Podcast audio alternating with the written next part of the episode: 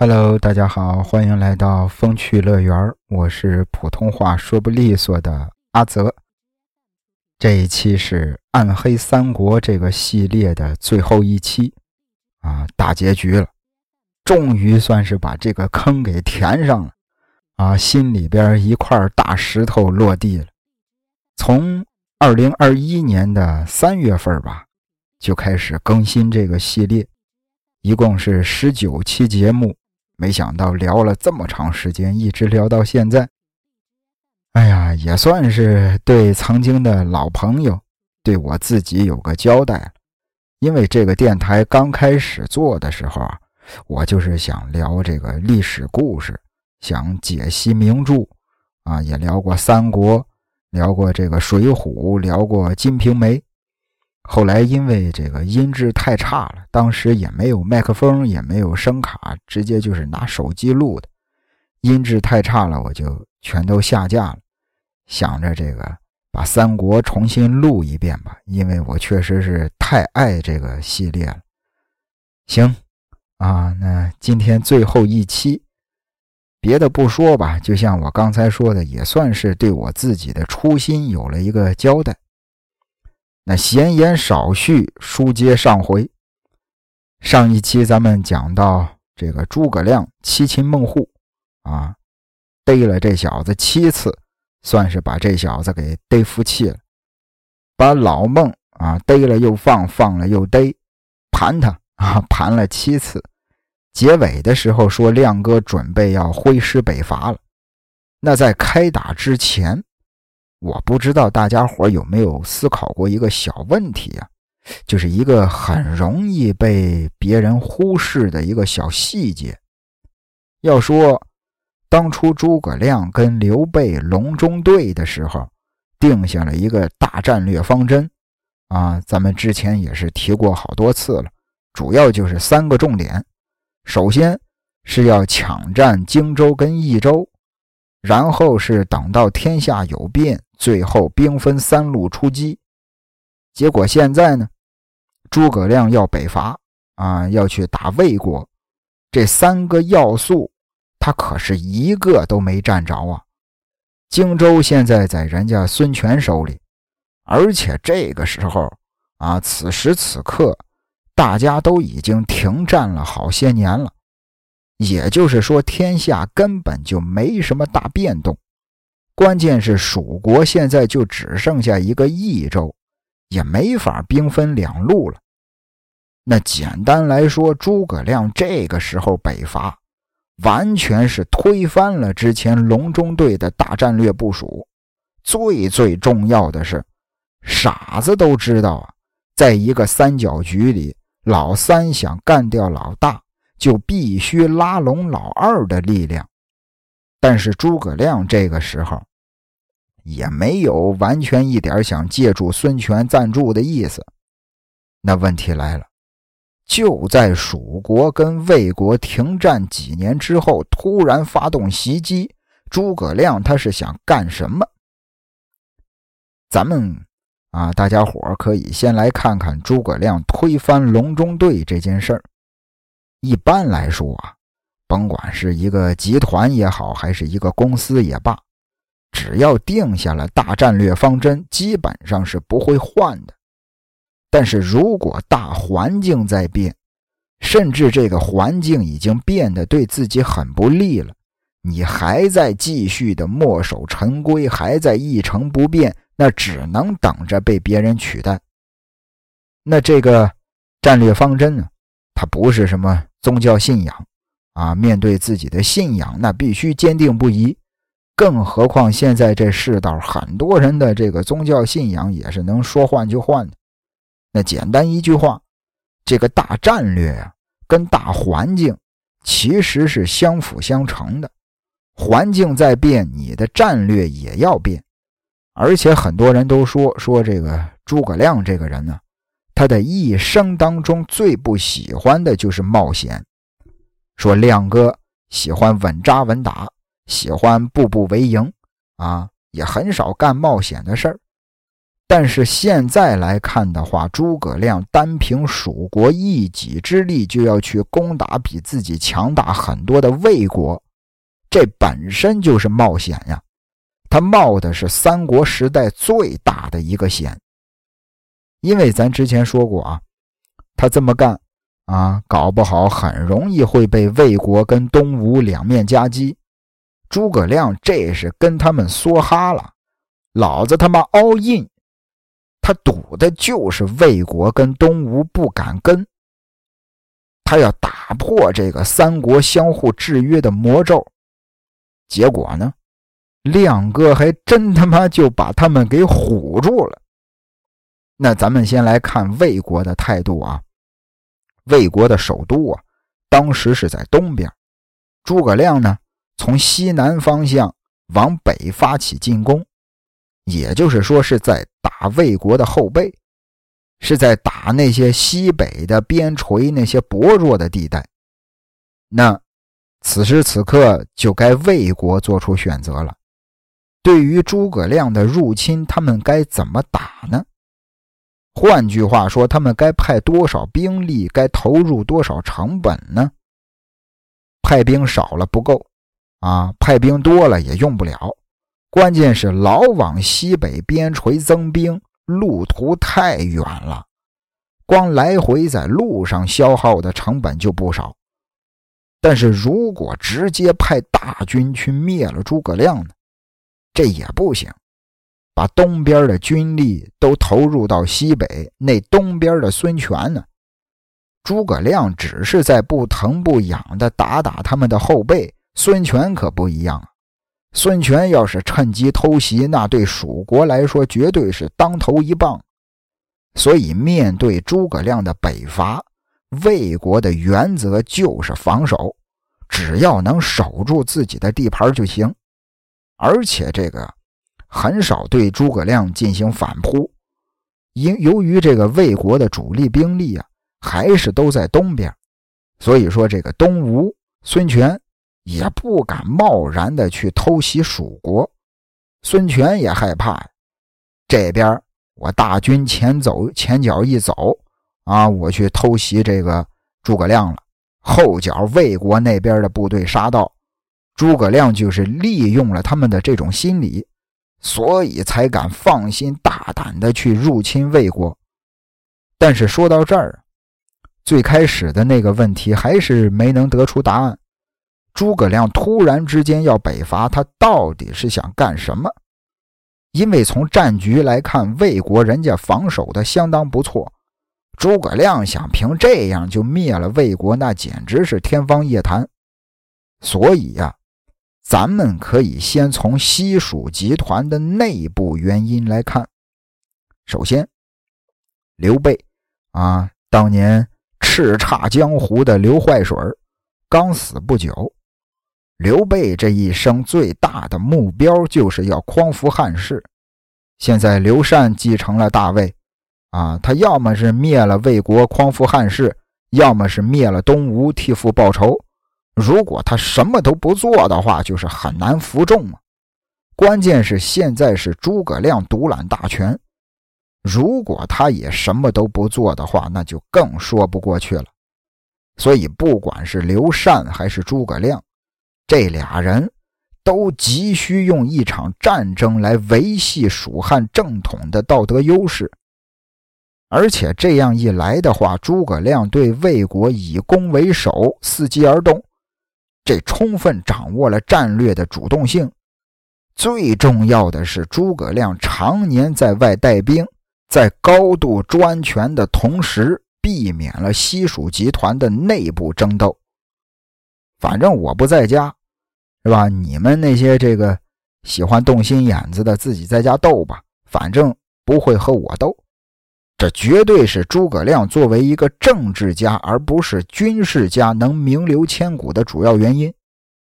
好了，这就是导致这场北伐战争的西蜀集团内部的原因。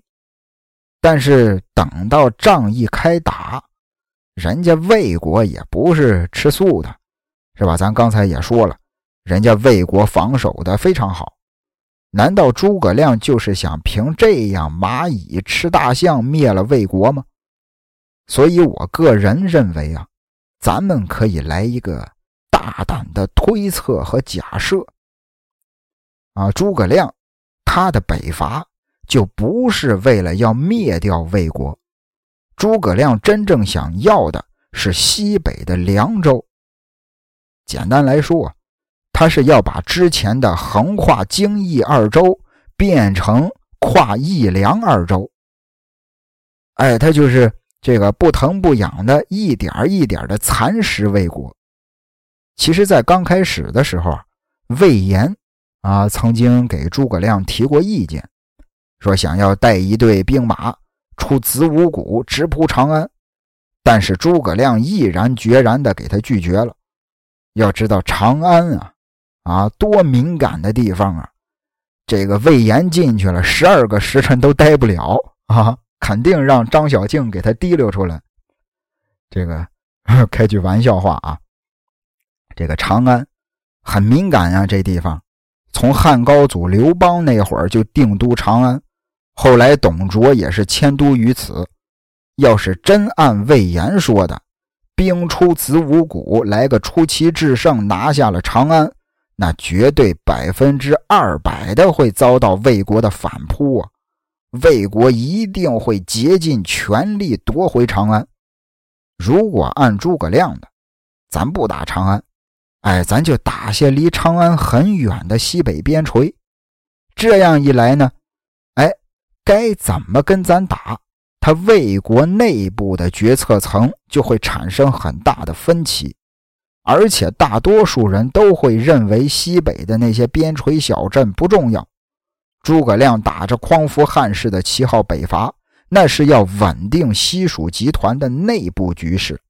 他真正要做的只是侵占凉州而已，把西南的益州跟西北的凉州连成一片，让地盘扩大，国力增强，霸占住丝绸之路。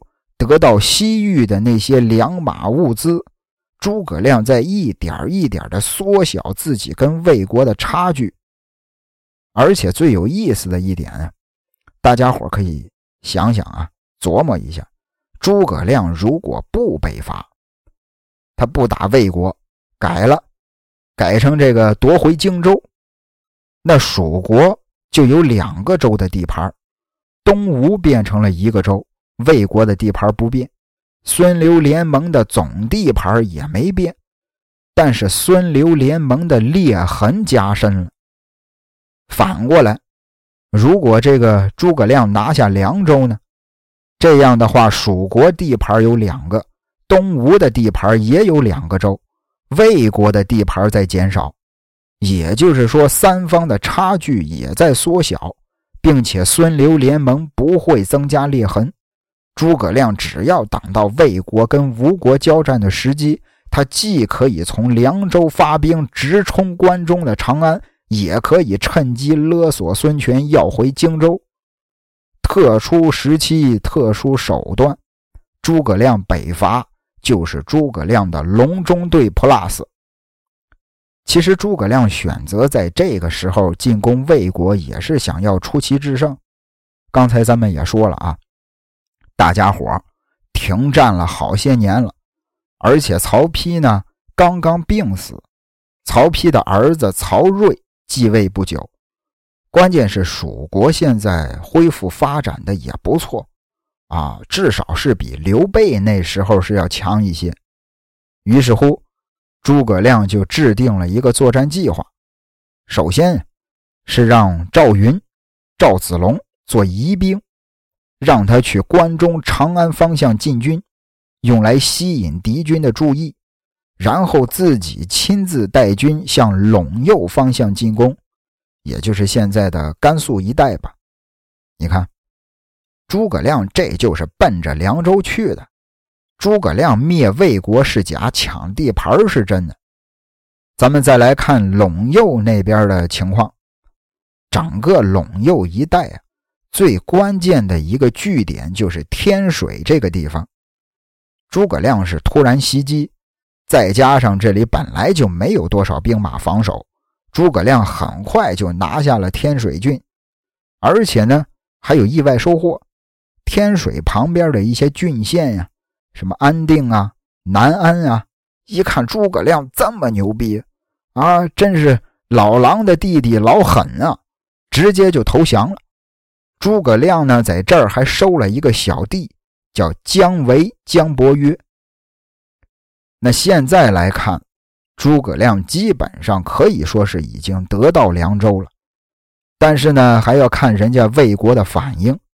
要说魏国其实也没什么选择的余地，你看啊，首先他不敢派重兵过来，因为他怕东边的孙权，但是又不能不派兵，谁都不是傻子呀，谁家地盘丢了不想抢回来，所以魏国只能是采用常规手段，让张合带了不多不少的中等兵力来对阵诸葛亮，而张合这次的任务的底线。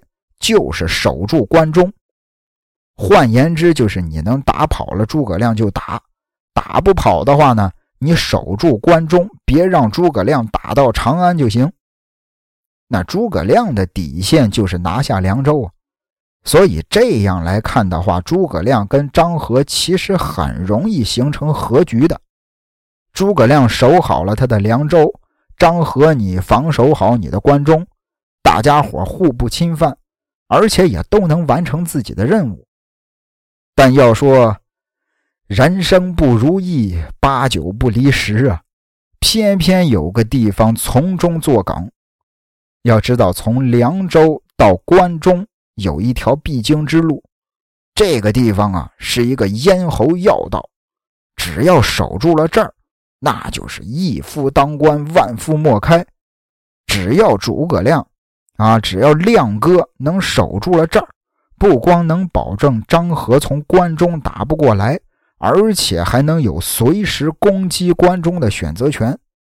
那关中的张合将会是整天的提心吊胆了。如果张合拿下了这儿，那诸葛亮将来就会提心吊胆。这个地方啊，叫街亭，也就是说。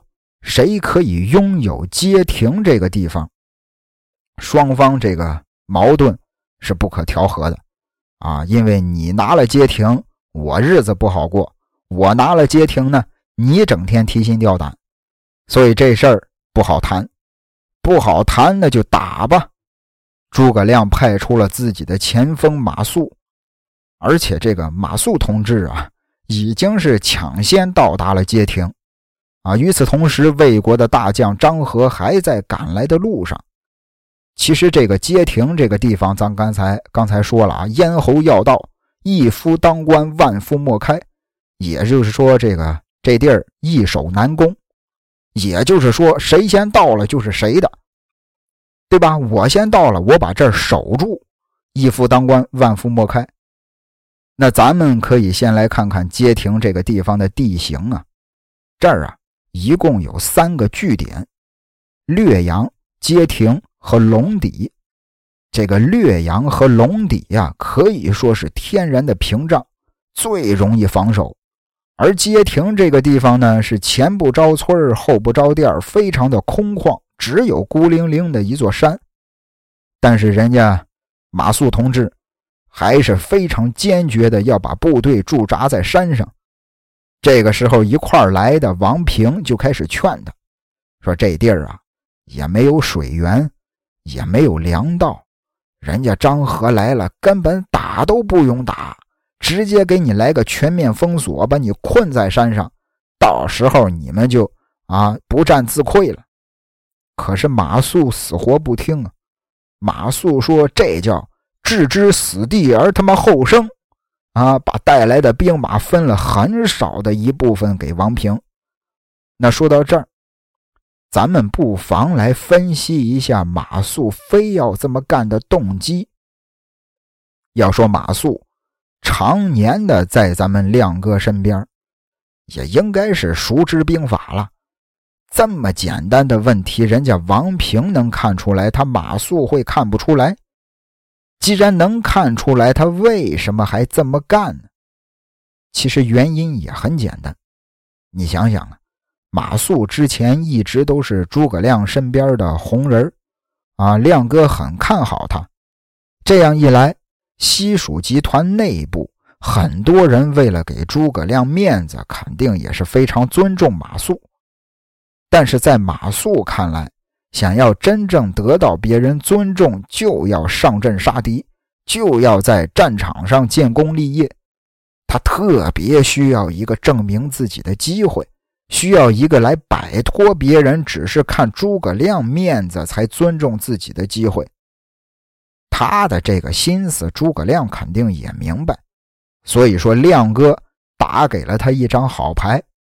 但是坏就坏在，他不想只是靠防守来赢得胜利，说好听点儿叫立功心切。说难听的就是太贪心了。从他说的话、做的事儿，咱们就能看出来，他从一开始就是主战的。他一上来就选择了地势空旷的街亭，很明显呀，就是要拉开阵势，大干一场啊。然后他又给王平说什么自己要居高临下了啊，要势如破竹，要什么呃置之死地而后生了。你看他说的这些话，也完全都是把自己放在一个进攻的位置上考虑的。所以从他这一系列的行为来看，咱们可以肯定，马谡就是想打，就是想战。诸葛亮打给他一张好牌，他想还给诸葛亮一张更好的牌。但是结果呢？马谡来了一个置之死地而后生不如死啊！置之死地而后生不如死，让张合打了他个屁滚尿流。最后咱们也都知道了，马谡大意失街亭，诸葛亮挥泪斩马谡。但是我觉得这锅呀，也不能光让人家马谡一个人背，因为失去街亭这事儿，归根结底还是诸葛亮用人不当。马谡说白了就是一个参谋型的人才。就不该让他当主将。这场直接影响凉州安危的街亭之战，没能得到诸葛亮的高度重视。最后，诸葛亮逼不得已退回了汉中，以至于首次北伐前功尽弃。也因为这一次，彻底的惊动了魏国了，所以再往后的北伐就谈不上是什么偷袭了。因为人家知道你诸葛亮可以在这儿来打我，人家有防备，那你这就不叫偷袭。更何况自此之后，关中、关西一带也换成了老奸巨猾的司马懿坐镇了。其实单从这一点来看呀，魏国还是很聪明的，他们把精打细算，是吧？谨慎程度跟诸葛亮不相上下的司马懿放在关中、关西。这明摆着就是要节约防守成本，因为对于魏国来说，在东边的吴国，孙权才是最大的敌人。那简单来说，东边才是主战场，西边的这个诸葛亮就是打辅助的。他现在要做的呢，是顺流而上下，啊，就是顺流而上下呀，有时候上，有时候下。当吴国得势的时候。诸葛亮就故意对魏国减轻压力，让魏国呢能有条件来反攻吴国。当魏国得势，他就故意的施加压力，让吴国也能喘口气儿。只有在魏国跟吴国出现了大规模的火拼消耗的时候，才是蜀国真正的出手时机。所以才有了诸葛亮二出祁山，三出祁山，一直到七出祁山，他就是不停的攻击司马懿，想什么时候打就什么时候打。这个时候的魏国跟吴国，其实就相当于一杆秤，诸葛亮跟他的蜀国就是平衡这杆秤的秤砣。他这么多次出祁山去打魏国。就是为了协调这个魏国和吴国之间的这个实力啊！我听有人说过，说这个诸葛亮啊，打了六七次，是吧？七出祁山都没能灭了魏国，可见水平也就这样。但其实我不这么认为。咱们刚才说了，诸葛亮想要赢，他唯一的办法就是等着魏国跟这个吴国大火拼，然后自己坐收渔翁之利。如果他直接一上来就取长安灭魏国，我敢说他这边还没缓过劲儿呢，孙权就对他拔刀相向了。就算打赢了，也是帮着孙权赢的。所以诸葛亮七出祁山，不胜才是制胜之道。也正是在他这一次又一次的进攻之下，一次次的跟司马懿的周旋之下，刘禅啊，刘阿斗才能安安稳稳的做了三十年的皇帝。而司马懿呢，也借着诸葛亮一次次进犯的机会，把魏国的大部分的兵权都囊获在手。曹睿死的时候，就是曹丕他儿啊。曹睿死的时候，啊，让他跟曹爽一块辅佐太子曹芳。曹爽呢，就让他当了大将军，让司马懿呢当了太尉。结果没想到，曹爽想了个办法，用皇帝的名义提升司马懿当了太傅。这明面上是升官了啊，但其实是夺了司马懿的兵权，明升暗降。因为太傅是不能掌兵的，这一下就成了曹爽这个大将军独大。曹爽爽了，但是司马懿多贼呀，他从来不跟别人硬刚。其实从曹操时代开始，司马懿就是只是在做一件事儿：一边配合对手控制自己，一边等待寻找胜机出现。这一等就是九年。从六十一岁熬到了七十岁，其实司马懿深知一个道理：凡事啊，不能太强求，都要有个度。超过了这个度，就只会被淘汰的更快。一直到司马懿去世，啊，到他死的时候，魏国的军政大权基本上已经是司马师说了算了。司马师比他爹玩的还大。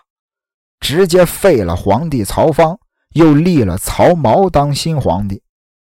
其实说到这儿的时候，我不知道大家有没有发现啊，历史总是惊人的相似。司马师为什么要废了曹芳，另立曹髦呢？其实简单来说，跟当年董卓废了汉少帝刘辩一个意思。老曹家也当了几代人的皇帝了。朝廷里边这些党争派系肯定也不少，司马师想要做大，就必须一个派系一个派系的斗，啊，把他们全都制服了才行。那干脆吧，我直接给你们换个领导，啊，我直接给你们换个新皇帝，我只需要操控住皇帝一个人就行。从此之后，我司马师的话就是皇帝的话。其实这还不是最过分的，再等到司马师死了之后，司马懿的小儿子司马昭上台，那才叫一个霸道。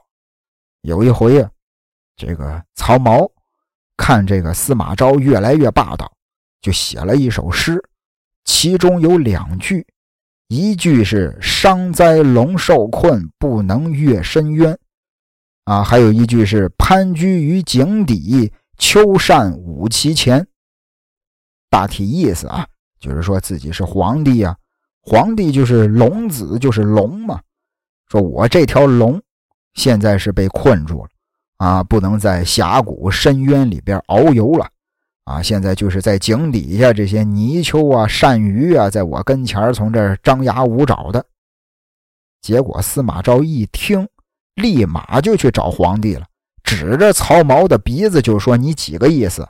你意思我司马昭是泥鳅是鳝鱼啊？”当时吓得曹髦浑身打哆嗦。曹髦呢，那个怂样，司马懿一看是冷笑一声，扬长而去。在这儿之后，司马昭又以自己父亲司马懿的这个为国家立下汗马功劳为理由。经常的勒索曹髦，曹髦也没办法啊，只能是任由司马昭摆布，把司马昭从大将军升到了相国，然后又有了这个封了他个晋公，最后又成了晋王。不知道大家有没有感觉到啊？此时的司马昭已经成了想当年的曹操了，而可笑的是呢，曹操的后代曹髦却成了当年的汉献帝。那说到这儿，我就有一些感慨吧，算是这个曹孟德，曹操当年挟天子以令诸侯。曹氏集团在江湖上那是叱咤风云、闻风丧胆呐，没想到现如今成了这步田地。不过还得是这个说曹操的这些后人啊，你们老曹家这个皇帝是怎么当上的？心里边没点数吗？啊，再怎么样也不能让别人用自己家祖先的招来对付自己吧？你怎么就不吸取点经验教训？这个我记得之前啊，这个呃呃，有一位名人吧，啊，不知道还能不能提他的名这个唱《同桌的你》的那一位啊，矮大紧啊，对，矮大紧可以这么说吧，是吧？矮大紧说过一句话，一点错都没有，就是历史给人类最大的教训，就是人类从不吸取教训。直到有一天，曹髦啊再赏赐司马昭的时候，司马昭不接受了。至此，曹髦心里明白，司马昭这是嫌我的赏赐小了，这是想要我的皇位了。紧接着，没过多长时间，一次上朝的时候，司马昭当众的侮辱曹髦，曹髦是皇帝呀。小曹皇帝回到后宫，气的是暴跳如雷啊！紧接着把这个跟自己关系好的这些个心腹大臣叫过来，大家伙一块商量商量，干掉他司马昭。但是这个时候有人就劝皇帝了，意思是咱们又没多少兵，司马昭大权在握，咱们啊还是应该这个谨慎一点吧。不行啊！曹髦不听，死活就是要跟司马昭拼了。于是就跳上马车，拔出宝剑，带着什么侍卫啊、奴仆啊、小太监呀，就这么加起来二三百人吧，直奔司马昭的家里。结果没想到，啊，半道上碰见了司马昭的亲信，叫贾允。老贾一看皇帝这是要造反了，赶紧召集了那么几千士兵。皇帝一看就更生气了，喊了一嗓子，说：“我是天子，你们这是要弑君吗？”结果没想到，皇帝这一生啊，还真把士兵都给唬住了。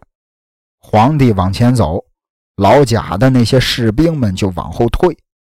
旁边老贾一看这不行啊，就赶紧的给这些士兵们喊话。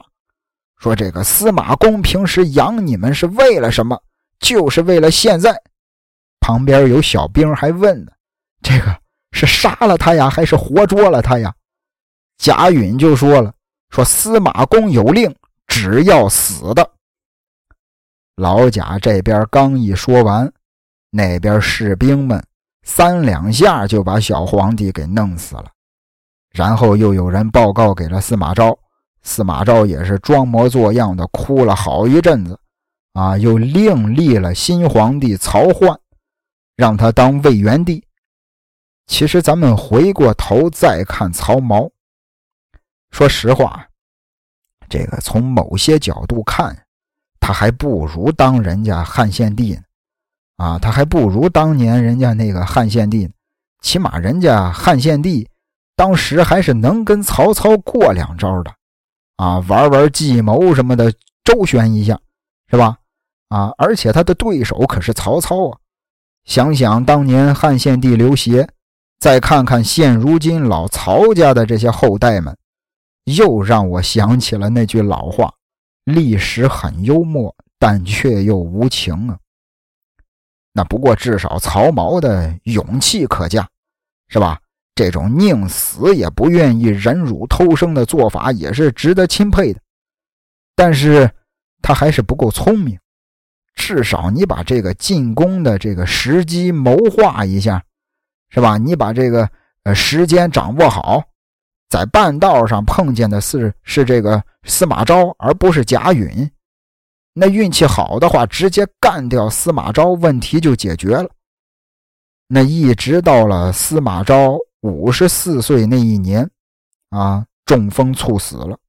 没过几个月，司马昭的儿子司马炎就代位称帝，建立了晋朝，追尊司马昭为晋文帝。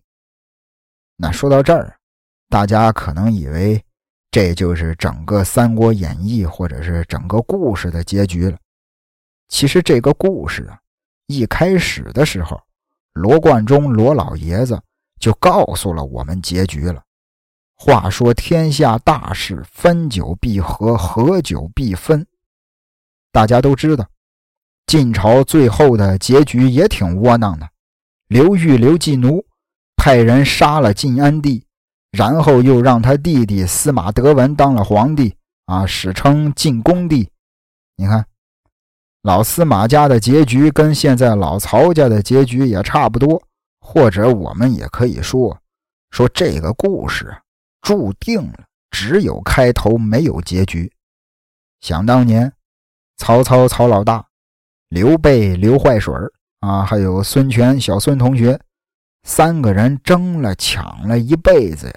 甚至他们的后代也在继续争抢，可到头来呢，也什么都没落着嘛。最后不得不感叹一句：“是非成败转头空，青山依旧在，几度夕阳红。”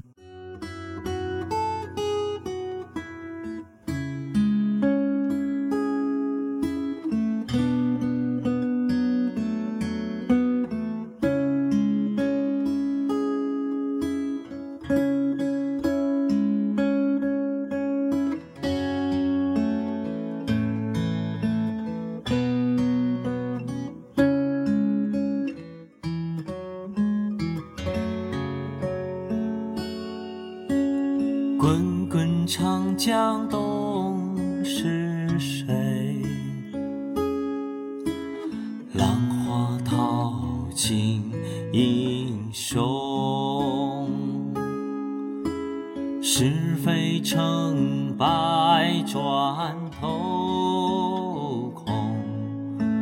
青山依旧在，几度夕阳红。白发渔樵江渚上，观看秋月春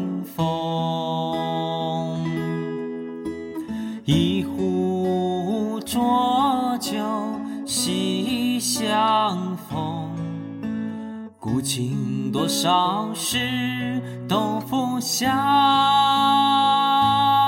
谈中。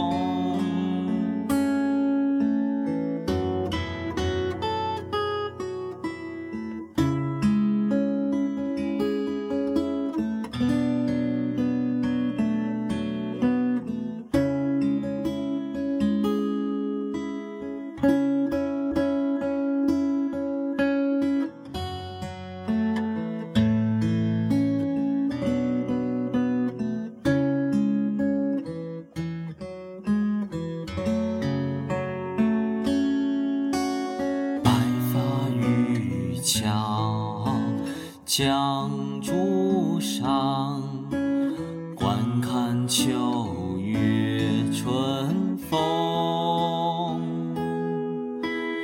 一壶浊酒喜相逢，古今多少事，都付笑